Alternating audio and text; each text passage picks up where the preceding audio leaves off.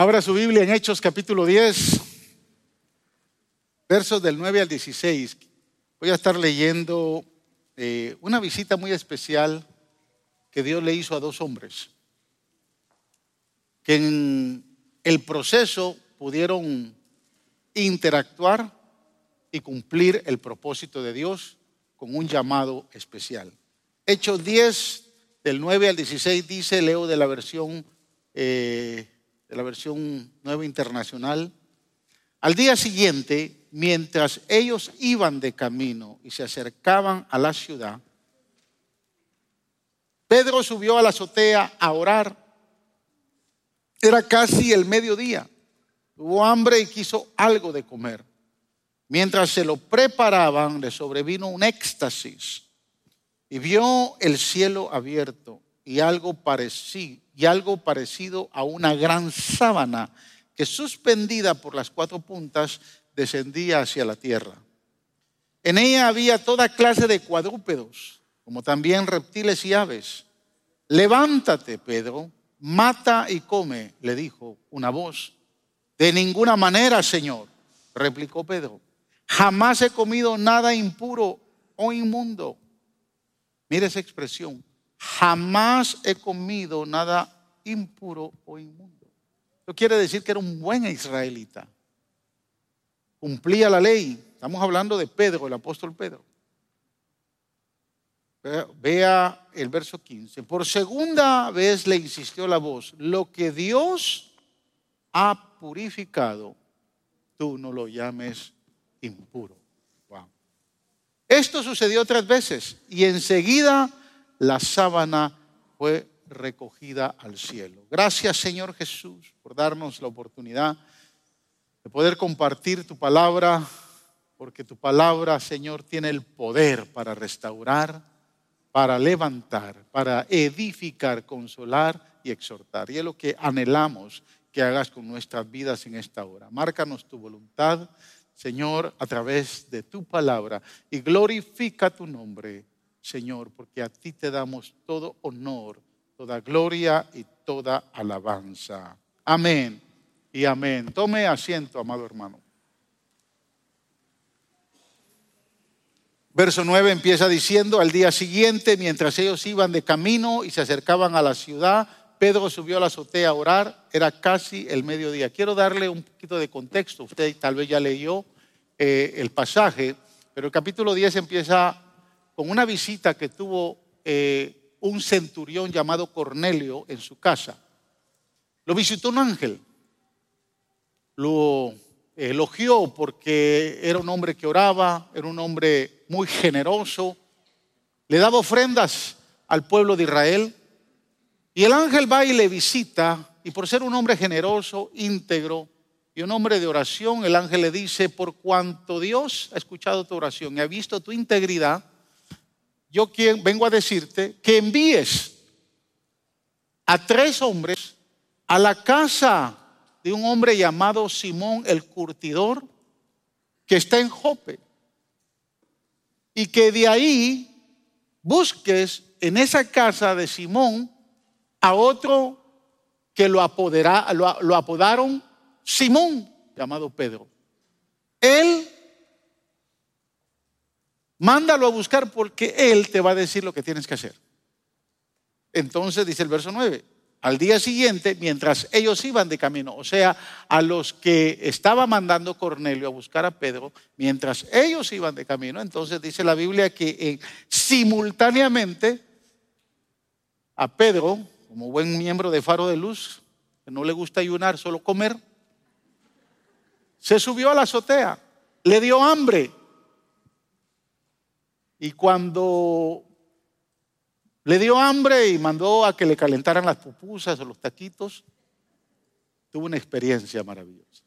Quiero decirle que siempre que Dios va a hacer algo extraordinario, algo trascendental, algo especial, por lo general va a motivar a un hombre o a una mujer con un llamado especial.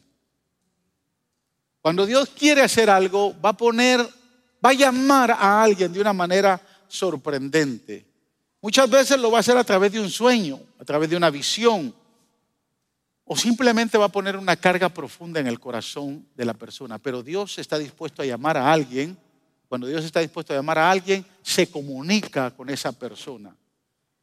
Por ejemplo, cuando Dios quiso liberar a los hijos de Israel que estaban esclavizados en Egipto, llamó literalmente de una zarza a Moisés. Le habló y le dijo, quiero que vayas y liberes a mi pueblo en Egipto.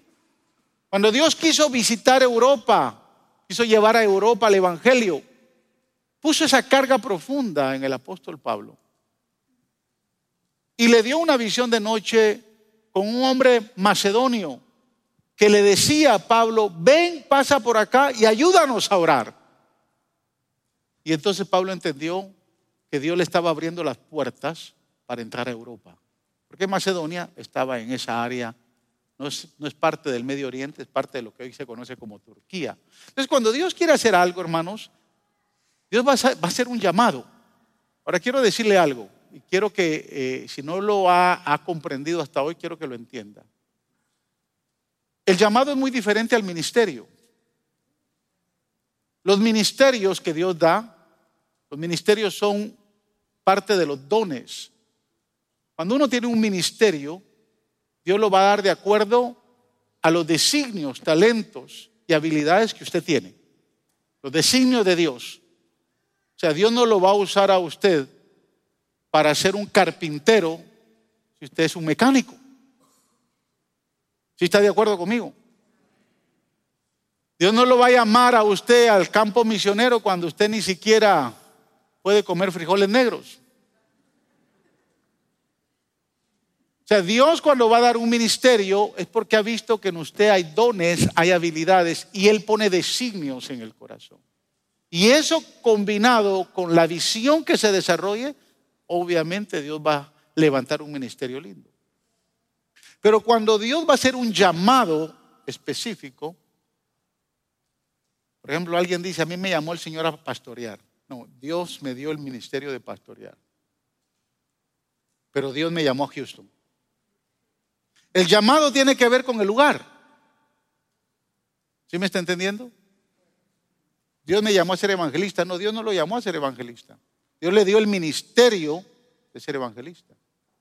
Pero el llamado tiene que ser, tiene que ver con el lugar. Dios llamó a Abraham de Ur de los, de los caldeos y le dijo, quiero que vayas a una tierra que no conoces, que se llama Canaán, Ahí vas a levantar una descendencia y a tu descendencia yo le voy a dar esa tierra. Dios llamó a Moisés del palacio siendo un príncipe y lo llevó al desierto. El ministerio de Moisés, el llamado de Moisés fue el desierto. Dios llamó a José del desierto y lo llevó al palacio. El lugar del llamamiento de José fue el palacio porque allá fue donde fue a revelar los sueños, allá fue donde se convirtió en gobernador. ¿Me está entendiendo lo que le estoy diciendo? ¿Sí? Entonces tenemos que clarificar que el llamado es el lugar, el ministerio es la función, lo que Dios quiere que usted haga. Yo puedo ejercer el ministerio pastoral en cualquier lado, pero tengo que entender a dónde Dios me llamó. Usted puede ejercer el ministerio que usted está desarrollando pero tiene que estar seguro donde Dios lo llamó.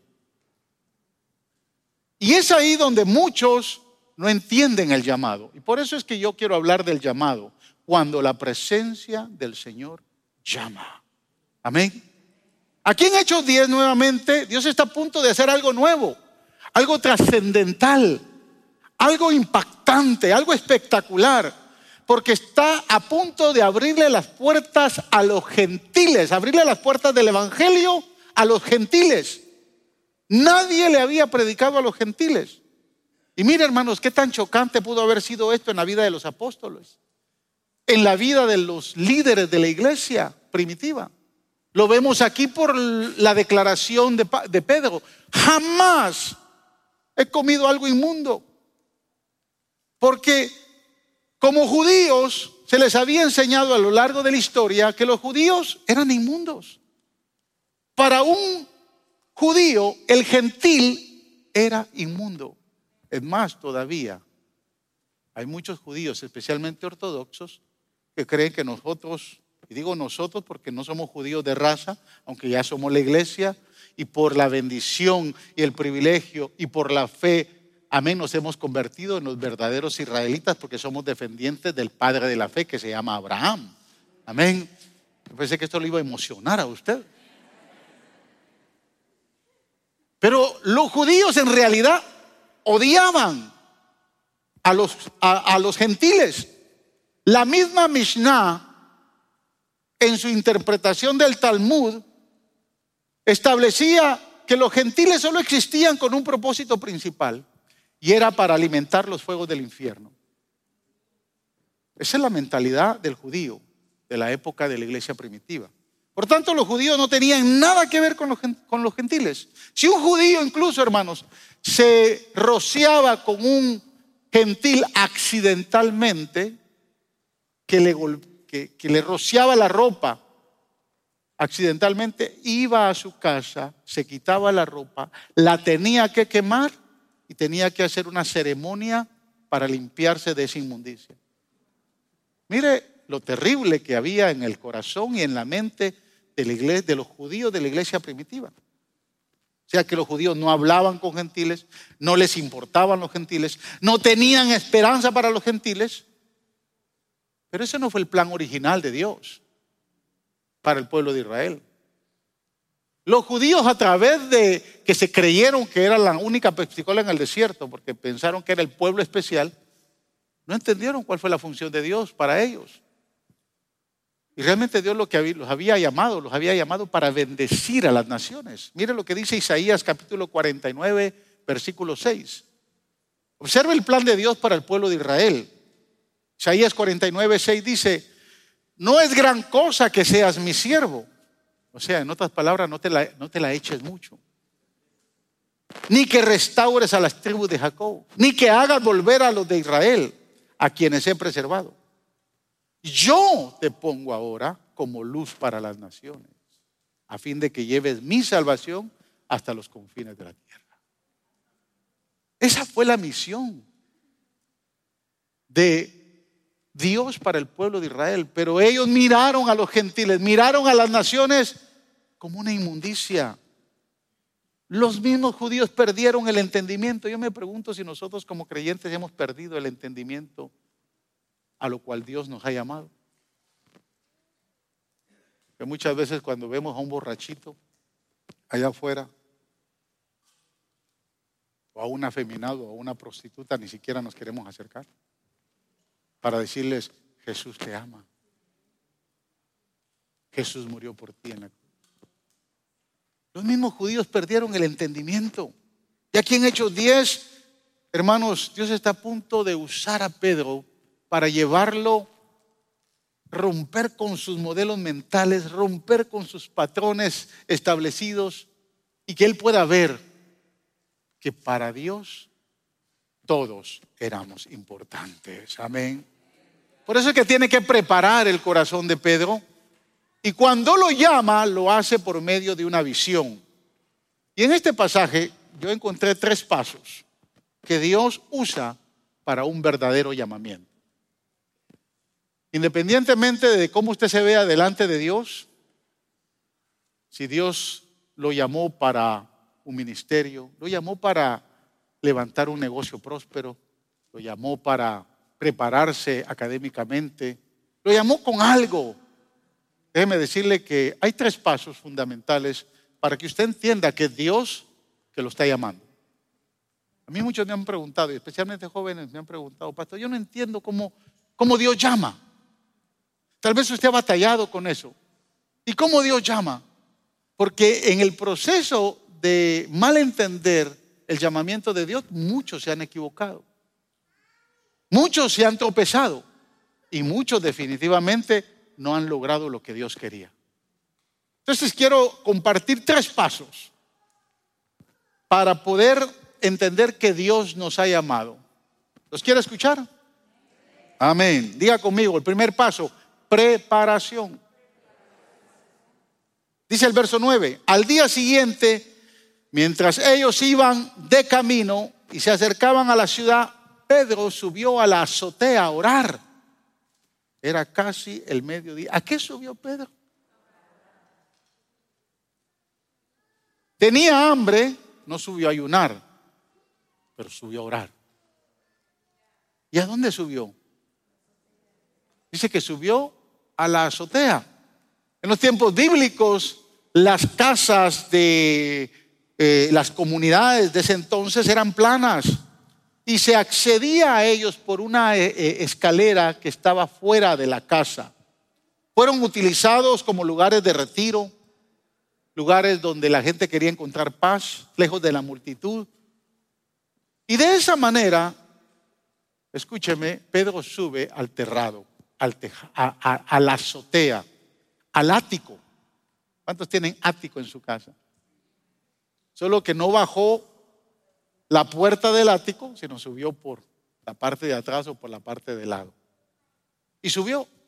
Ahora, el contexto histórico dice que Pedro estaba hospedado, escuche bien, ¿dónde estaba hospedado Pedro? En la casa de Simón el curtidor. Cuando la Biblia dice cosas y señala nombres y le señala la función que hacen, no lo hacen por gusto. Estaba en la casa de Simón el curtidor. ¿Sabe qué era un curtidor?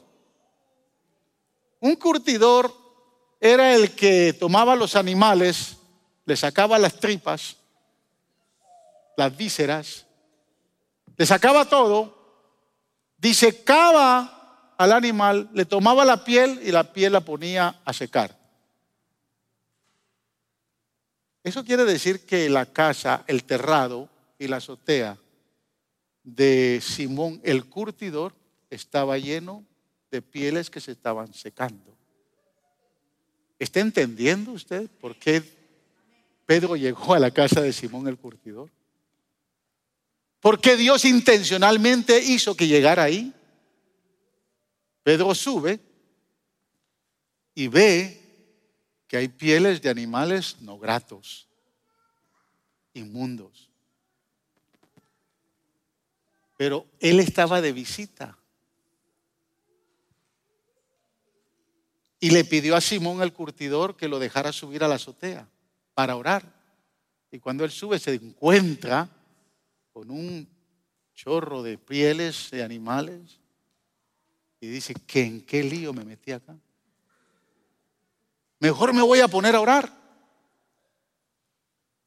Y cuando se pone a orar, entonces Dios le confirma que todas esas pieles que está viendo, ahora Dios se las quiere enseñar con animales que bajan en un lienzo en la visión y entre ellos hay reptiles, animales inmundos.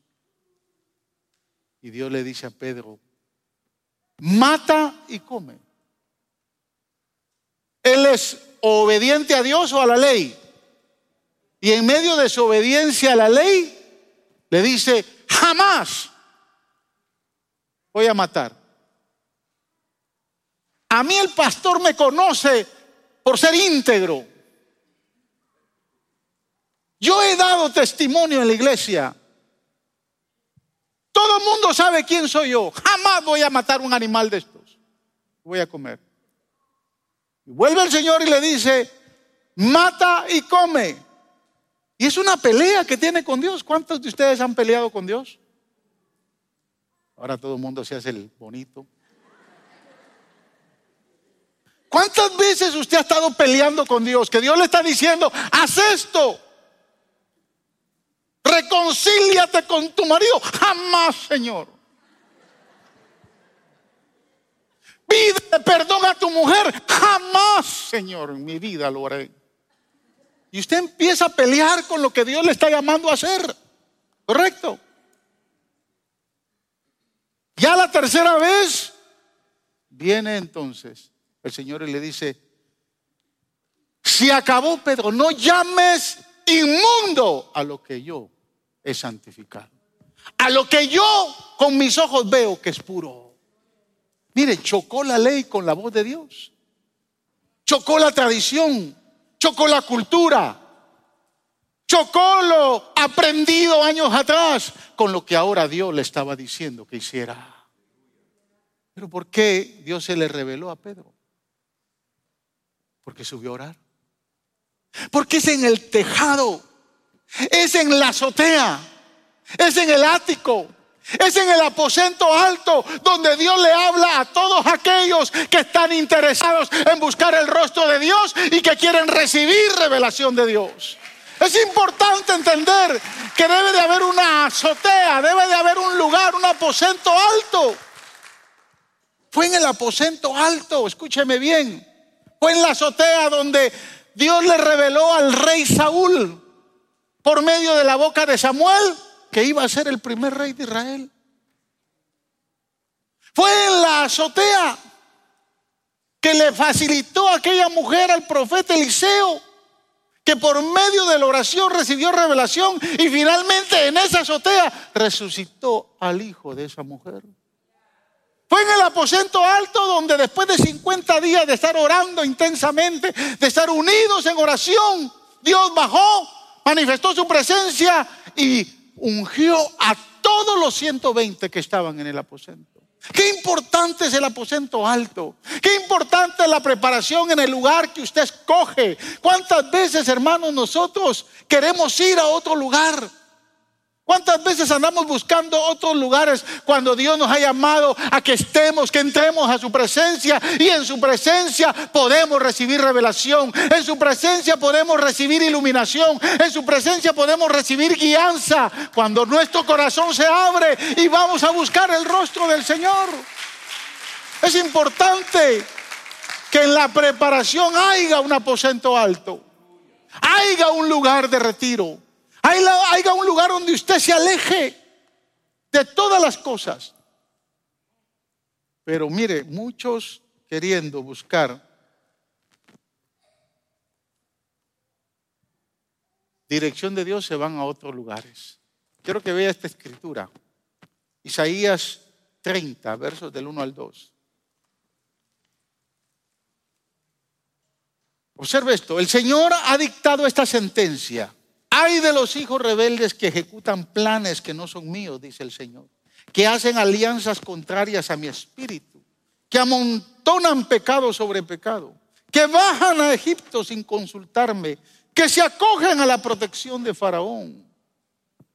Quiero decirle que los israelitas temerosos de la invasión a Siria enviaron embajadores a Egipto para pedir ayuda. Y el Señor los tiene que reprender. El Señor los tiene que reprender. ¿Qué tienes que ir a hacer a Egipto cuando me tienes a mí? Dice el Señor. ¿Qué te puede decir Faraón que yo no te pueda decir? ¿Cuán a menudo, hermanos, buscamos el consejo y la ayuda de otros en vez de ir directamente a la presencia del Señor? Sin embargo, todos los días fallamos en subir a la azotea, en subir al aposento alto, en subir al tejado, y buscar la presencia del Señor. A menudo, hermanos, estamos tomando otras directrices. En estos días eh, estuvimos en el funeral de nuestro hermano Félix Pérez.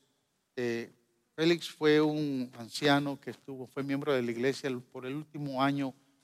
Eh, ya no pudo venir por su enfermedad. Nosotros lo visitábamos en casa. Eh, y el mero día de acción de gracias partió con el Señor, la familia me llamó.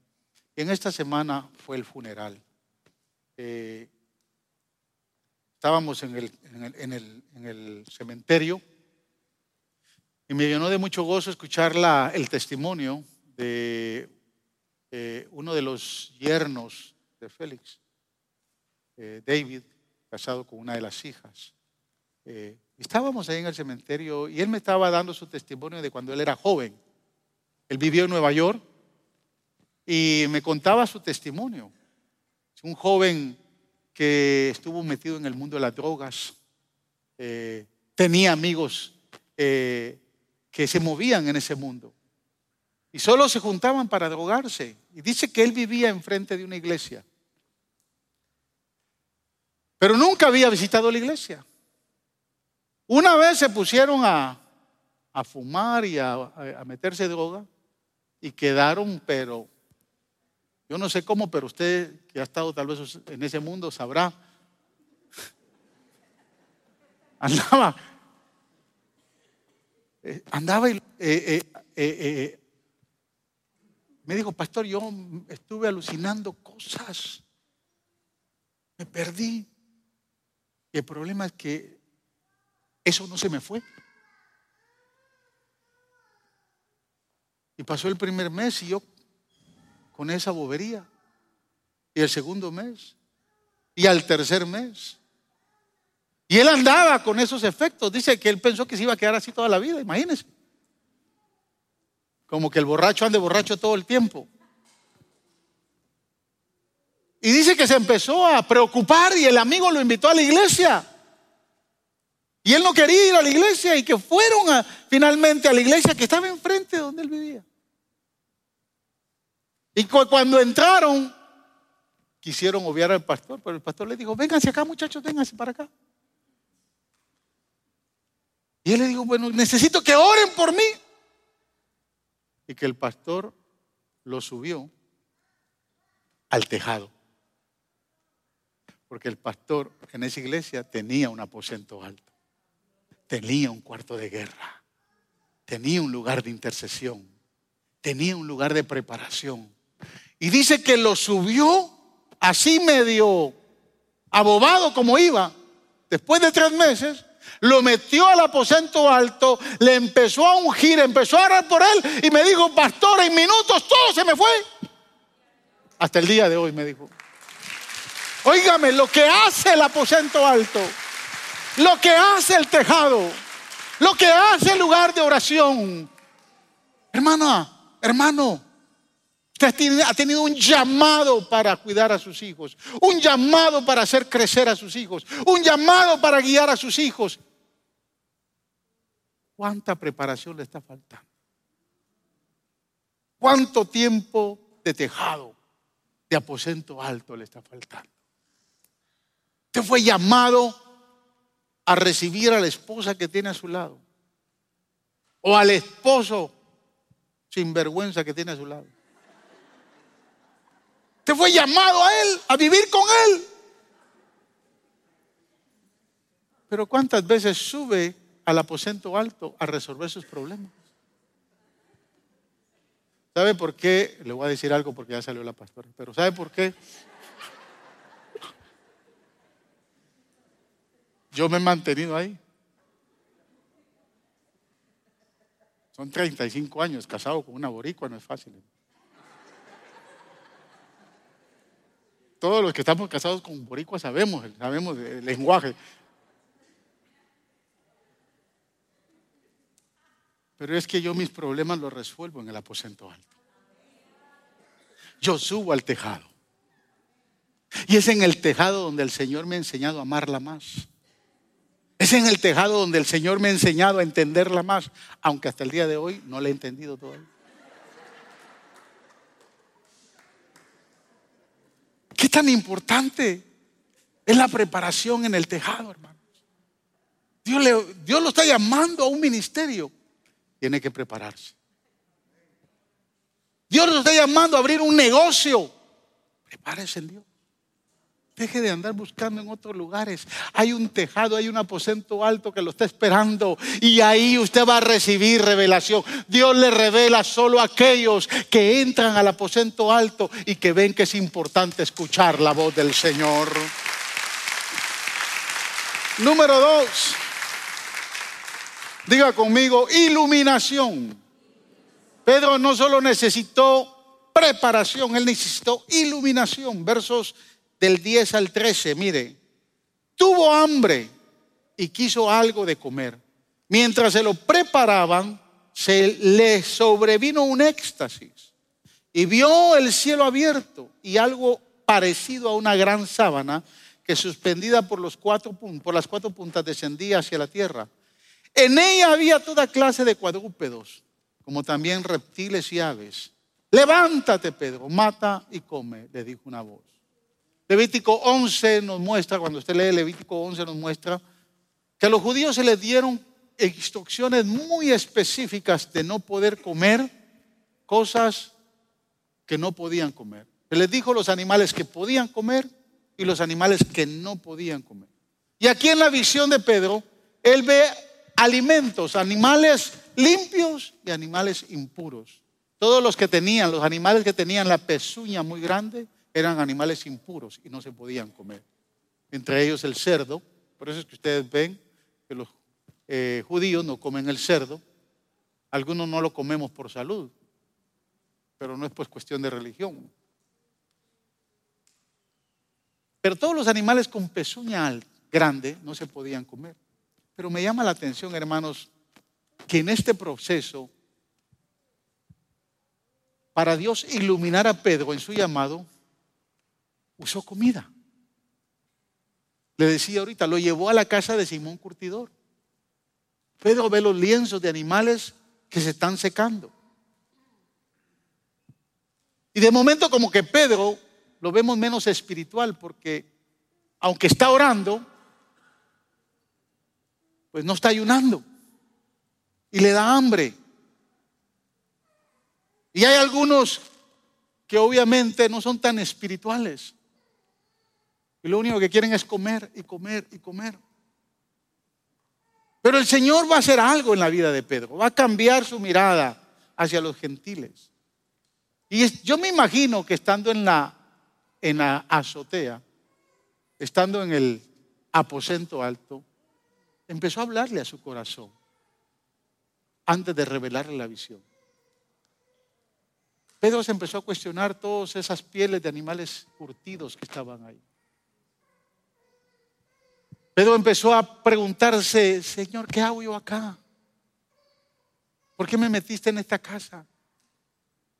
¿Por qué me, subiste aquí para poder contemplar todas estas pieles curtidas de animales inmundos que están acá? ¿Ha ido a algún lugar donde usted de momento llegó y usted no se esperaba lo que le esperaba? Mire, una vez voy a, voy a obviar el país para que no se me sientan malos de ese país. Pero yo fui con el obispo, nosotros salíamos, yo era director de misiones y acompañaba al obispo a lugares, a las regiones donde estaba el concilio trabajando y algunos eh, lugares donde íbamos a darle apertura a, a, la iglesia, al concilio en ese lugar. Llegamos a este país, nos recibieron muy bien, nos llevaron una casa, eh, comimos y en algunos lugares teníamos la bendición que nos daban hotel, en otros nos daban cuartos. Y nos dieron, nos dieron un cuarto independiente a cada uno. Y el obispo vio que en su cuarto tenían encadenada a una iguana. Pero una iguana que parecía cocodrilo.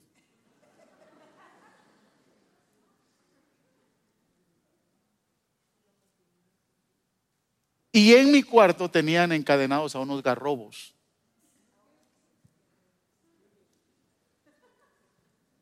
Y yo cuando entro al cuarto, Señor, aquí me voy a quedar a dormir.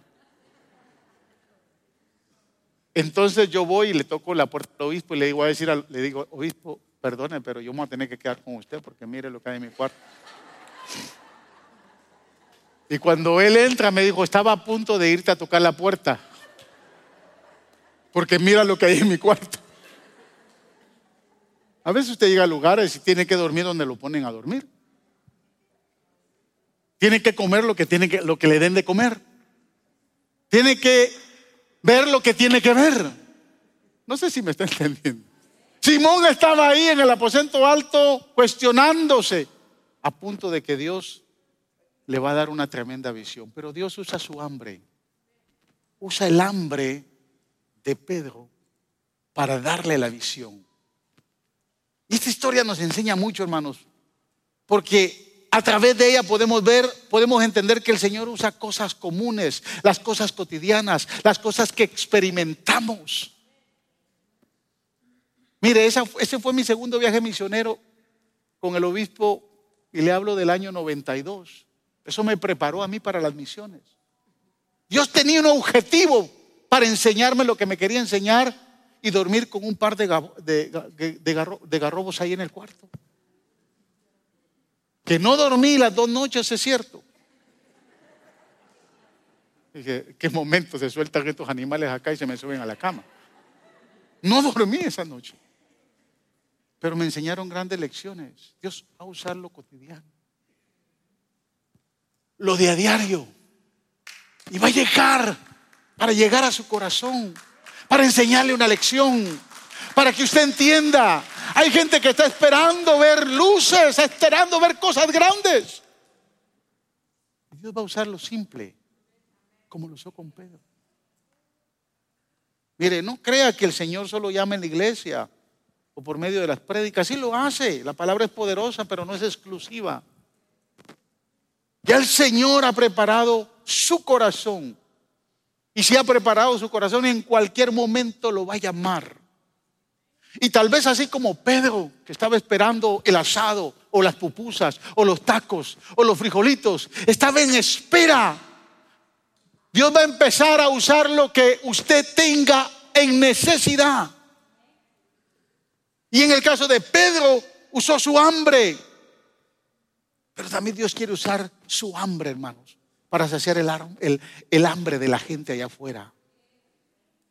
Dios lo está llamando para que usted entienda que si un día su corazón estuvo insatisfecho y hubo hambre de que su matrimonio sea restaurado, allá afuera Dios quiere que usted use esa misma hambre para que vea que hay miles de matrimonios, hay miles de familias que Dios quiere restaurar, que Dios quiere levantar, que Dios quiere salvar, que Dios quiere traer a sus pies.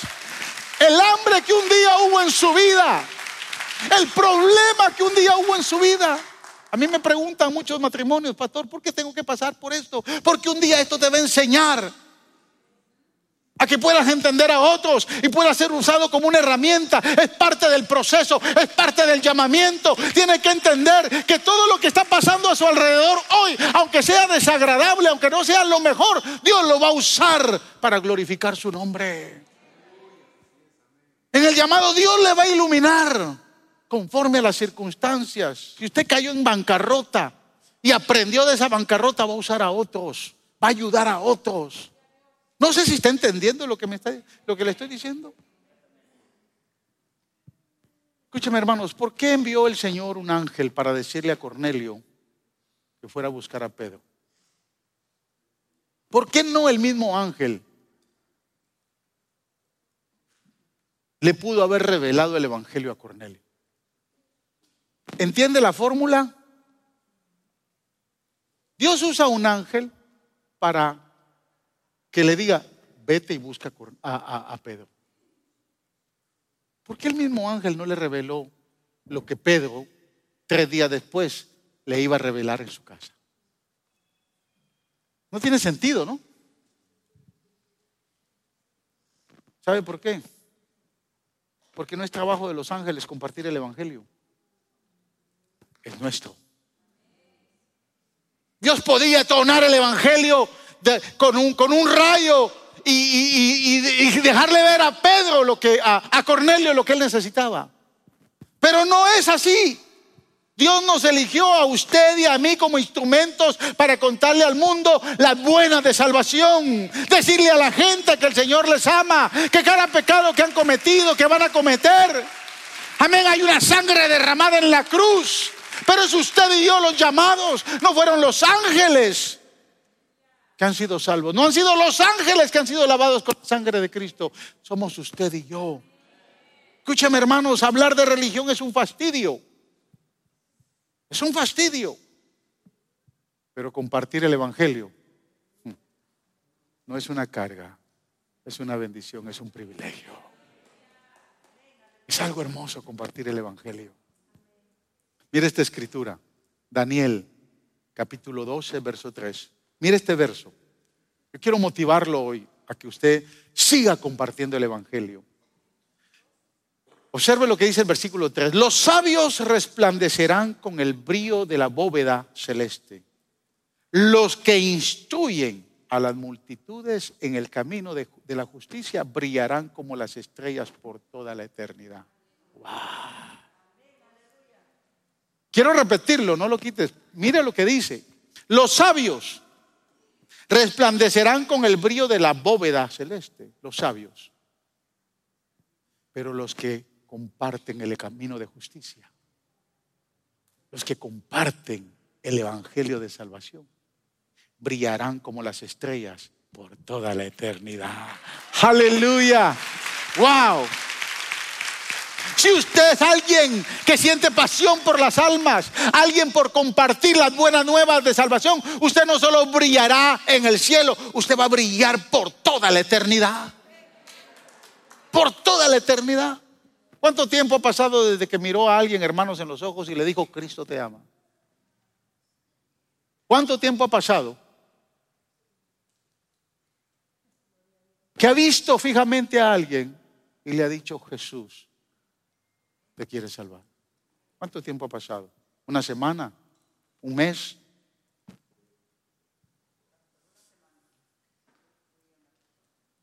Hay algunos que tal vez nunca lo han hecho. ¿Cuánto tiempo, hermano? ¿Qué está esperando? Comparta. Comparte el camino de justicia. Hay un solo camino. Hay una sola verdad. Y hay una sola vida. Se llama Jesús de Nazaret. No hay dos, hay uno. Y usted y yo empezamos a caminar en ese camino de justicia. Brille por la eternidad compartiendo el Evangelio con otros. Por, último, Dijimos que el llamado requiere de qué? De preparación. Requiere de iluminación. Quiere decir que en cualquier momento Dios le va a iluminar, especialmente va a pasar por las cosas que usted está viviendo. Y número tres, requiere de confirmación. Observe, verso 19. Con esto termino. Mientras Pedro seguía reflexionando sobre el significado de la visión, Quiero hacer una pausa ahí. Ya le dije a usted que por eso es que yo estoy plenamente convencido de que antes de que le diera la visión y sube a la casa de, a la azotea de Simón el curtidor y ve todas esas pieles, se, se empieza a preguntar, Señor, ¿qué hago acá? Se han preguntado, Señor, ¿por qué me trajiste a Houston? ¿Por qué me sacaste de allá de California o de Nueva York o de donde sea? ¿Por qué estoy aquí en Houston? Es más, Señor, ¿qué estoy haciendo en esta iglesia? ¿Por qué llegué a Faro de Luz? ¿Se ha preguntado? Pedro se subió a la azotea. ¿Por qué me trajiste aquí a la casa de Simón el Curtidor? ¿Por qué no me llevaste a una, casa que estaba más cerca de la playa, tranquilo, con una hamaca, contemplando todo? ¿Por qué me metiste en esta casa? ¿Se ha preguntado? Dios da respuesta e ilumina todo aquel. Pedro recibió la iluminación. Ahora, después de que recibe la visión, se queda contemplando y dice, Señor, si fuiste tú o no, es que tanto que hemos aprendido, no podemos comer animales inmundos y no podemos estar entrando en casa de nadie. Eh, menos de un gentil. ¿Será tú? ¿Fuiste tú o no fuiste tú? ¿Me hablaste o no me hablaste, Señor? Cuando estamos en esa posición de duda, qué lindo es Dios, que viene y nos confirma. Qué lindo es Dios. Y nos asegura en el corazón. Hermana, ¿se ha dado cuenta que de momento usted se peleó con su marido? Y usted en medio del enojo, ¿para qué me casé con este tonto? Pero después viene él por atrás y la abraza y le da un beso. Por eso, Señor, porque es tan cariñoso. Dios siempre da la salida. Pero observe, Dios quiere dar confirmación. Pero se quedó pensando en el significado de la visión. Y el Espíritu Santo le dijo, mira Simón, tres hombres te buscan. Inmediatamente cuando él baja de la azotea, en la puerta están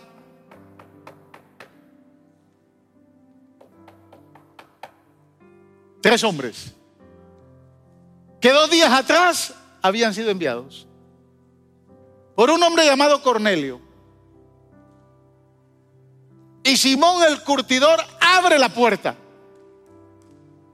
Y le dicen, Señor, ¿usted es el Simón el curtidor? Sí, yo soy. Es que nos dijeron que aquí hay un tal Simón que ahora se llama Pedro. Sí, sí, está esperando que se le dé la comida. Y Pedro escucha. Ah, es para llorar. Yo no sé si usted está entendiendo el pasaje. Es para llorar. El Espíritu Santo le acaba de decir, tres hombres van a llegar a buscarte. E inmediatamente tocan la puerta.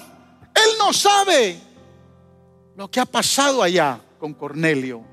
Él no sabe que el ángel se le reveló a Cornelio y le dijo, quiero que busques a Pedro. Y cuando él, él escucha a estos tres hombres que abren la puerta, que se les abre la puerta, el corazón de Pedro empieza a palpitar. Y dice, wow, esto es Dios. Definitivamente, esto es Dios. Dios quiere que este evangelio llegue a los gentiles. De momento ha habido alguien en su vida que usted ha batallado para predicarle el Evangelio. También para él hay justicia. También para ella hay justicia. Note que Dios obra en ambos lados. Le habló a Cornelio a través de un ángel y a Pedro a través de una visión. Estos tres hombres llegan, Cornelio da por sentado que es Dios el que los ha enviado.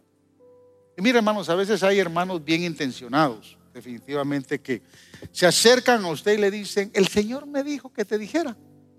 ¿A cuánto les ha pasado? Un hermano que se metió tres chuletas la noche anterior y soñó con usted y vino y le dijo, el Señor me dijo que te dijera. Conmigo vienen continuamente. Yo los escucho. Pastor, el Señor me dijo que en faro de luz está faltando esto.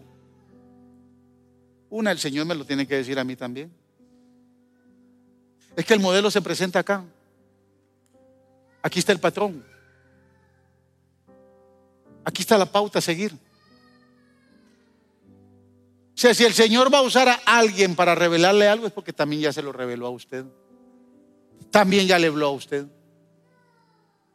También ya Dios trató con su vida. Ahora sea sabio. Sea sabia, hermano. Porque de repente el enemigo, el enemigo ha venido poniendo en su corazón, divórciate del esposo, divórciate del esposo. Y va con doña Chonita y le dice, hermana Chonita, no, divórciate, mija. Esas confirmaciones no son del Señor. Pero usted tiene que ser sabio y sabia. Tanto se dice mucho en el nombre del Señor que no es del Señor. ¿Cuántas personas dice el Señor me habló? Yo les pregunto en qué idioma le hablarían, en, español o en inglés. No sé si me está entendiendo. Las personas bien intencionadas a veces están convencidas de que han tenido una visión o una profecía y la comparten, aunque nunca se den, aunque nunca pase. Pero en Hechos 10 vemos el modelo de cómo obra el Señor, cómo Dios trabaja en dos extremos, cómo Dios le ministra a dos hombres que Dios quiere unir. Uno que yo estoy casi seguro que es el centurión de Lucas 7, que se le ha enfermado un siervo, que manda a los ancianos de Israel, y los ancianos de Israel van con Jesús, y le dicen, mira, este centurión ha ayudado tanto a nuestra nación. Después manda a unos amigos. Pero Jesús no les hace caso. Hasta cuando sale el centurión.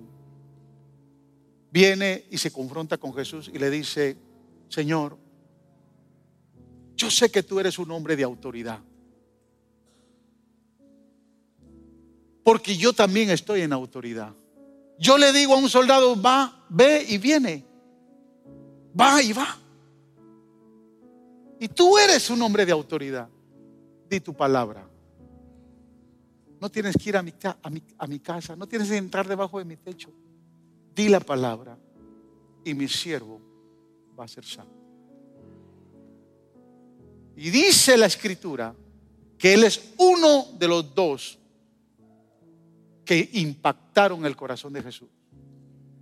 Y que Jesús declaró y dijo, ni en Israel he visto tanta fe. La Biblia, el relato de Lucas 7 no dice que ese centurión se convirtió, pero Jesús lo tuvo en mente. Por eso es que yo estoy casi seguro que es este centurión de Hechos 10. Porque era un hombre generoso, íntegro, pero le faltaba a Jesús como Salvador. Le faltaba entender el plan de redención. Le faltaba tener la seguridad de que solo Cristo salva, sana y liberta. Le faltaba eso. Y por eso, cuando el ángel se le aparece, es importante que Pedro entienda esa confirmación. Necesitamos entender, hermano, que Dios es fiel a su palabra cuando nos ha llamado a hacer algo. Necesitamos confirmar la palabra del Señor. Para terminar, mire, quiero que quiero observe esta escritura. A mí me llamó la atención esta escritura. Jeremías capítulo 32, versos del 6 al 8. Mire lo que dicen estos versos. Jeremías respondió, la palabra del Señor vino a mí y me dijo, Hanamael, Hanamel, hijo de tu tío Salum. Escucha, escucha, lo que le está diciendo Dios a Jeremías. Tu primo Hanamel, hijo de tu tío Salum, va a venir a pedirte que le compres el campo que está en Anatot, pues tienes el derecho y la responsabilidad de comprarlo por ser el pariente más cercano. En algún momento dado, en los tiempos de Israel antes las escrituras tenían una escritura abierta y una cerrada. El padre de Jeremías, por alguna necesidad, le vendió a Salum,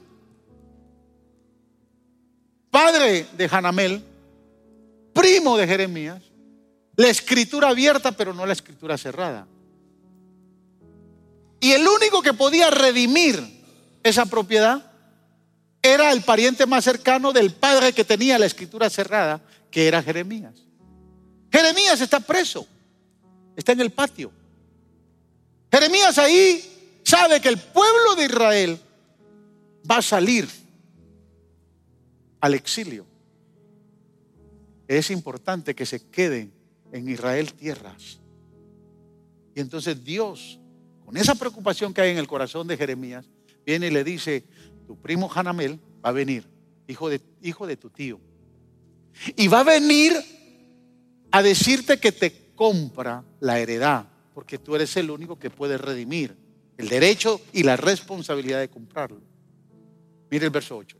En efecto, conforme a la palabra del Señor, mi primo Hanamel vino a verme en el patio de la guardia. O sea, él estaba preso en la cisterna del patio de la, de la guardia. Y me dijo, compra ahora mi campo que está en Anatot, en Anatot, en el territorio de Benjamín.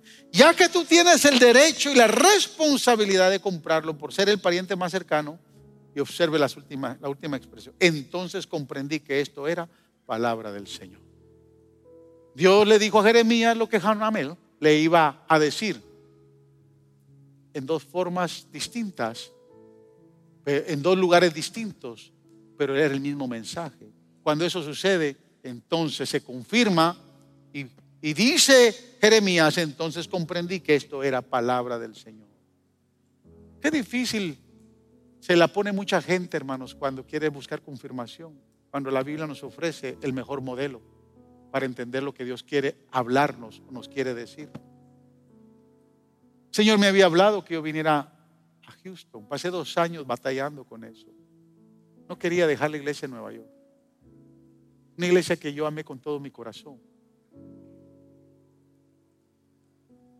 Y escúcheme. Yo batallaba con entender si era la voluntad de Dios que yo estuviera aquí en Houston. Venimos en marzo del 2005 a visitar a, a Freddy y a Mildred. Y ahí se arma el plan. Que se abra faro de luz acá, pero yo no estoy 100% convencido. Yo regreso en junio con todos mis hijos para, que conozcan, porque uno de mis hijos me había dicho, yo nací en Brooklyn, me quedo en Brooklyn y muero en Brooklyn. ¿Cómo yo saco a ese muchacho de Brooklyn? Me lo traigo. Y estamos acá en junio. Y yo tenía un mentor. Tenía, digo tenía porque ya partió con el Señor. Que yo respeté mucho. En ese momento él estaba como miembro de nuestra iglesia, siendo haber sido un pastor sobresaliente en la República Dominicana y un líder de iglesias en República Dominicana. Finalmente en su retiro llega a Faro de Luz y me permite pastorearlo. Un hombre de mucha experiencia. Sentarme con él era, era lujo. Sus palabras eran para mí de mucha sabiduría. Estando yo acá en el verano del 2005, batallando, ¿será Señor que eres tú o no eres tú? Habíamos ido a ver algunas casas para ver si la poníamos, poníamos el earnest money para comprarla. Me levanto preocupado esa mañana y le digo, Señor, te voy a pedir un favor. Y eso ni, a mi esposa se lo dije, revélale al pastor Rangel lo que tú quieres para mí. Habíamos quedado de ir al, builder para firmar los, el contrato ya para eh, que nos construyeran la casa, pero yo estaba ahí totalmente todavía inseguro. Ya habíamos tenido la venta de la casa en Nueva York, ya estaba firmado el contrato, ya estaba la venta, esa había sido una de las señales que le había, le había pedido yo al Señor. Y recuerdo que yo voy saliendo de la casa de mi hermana Annie, que ya no está con nosotros. Eh, yo tenía un carro rentado y le había dicho a Linda, voy a ir al builder, a la oficina del builder que estaba obviamente cerca donde estaba Freddy Milton, y regreso por ustedes. Y voy de camino. Y recibo una llamada. ¿Sabe quién me estaba llamando? El pastor Ángel. Y me dijo, lo que va a hacer hoy, dice el Señor, que lo haga sin temor. Hace dos noches tuve una revelación y vi en la revelación, escucha esto, vi en la revelación un campo alto y grande. Lo vi a usted y vi a su hijo Benjamín tomado de la mano, arando la tierra. Y cuando yo escucho eso, le digo, gracias Señor, porque era lo que yo andaba buscando. No le tenga temor a Dios. Usted quiere emprender un excelente negocio, un negocio próspero. Prepárese. Reciba la iluminación que Dios le va a dar, pero busque confirmación honesta y sincera con Dios. Quiere emprender un ministerio. Usted tiene la libertad de hacer grandes cosas en el llamado, a donde Dios lo está llamando. Pero abra su corazón y entréguese al Señor. Póngase de pie.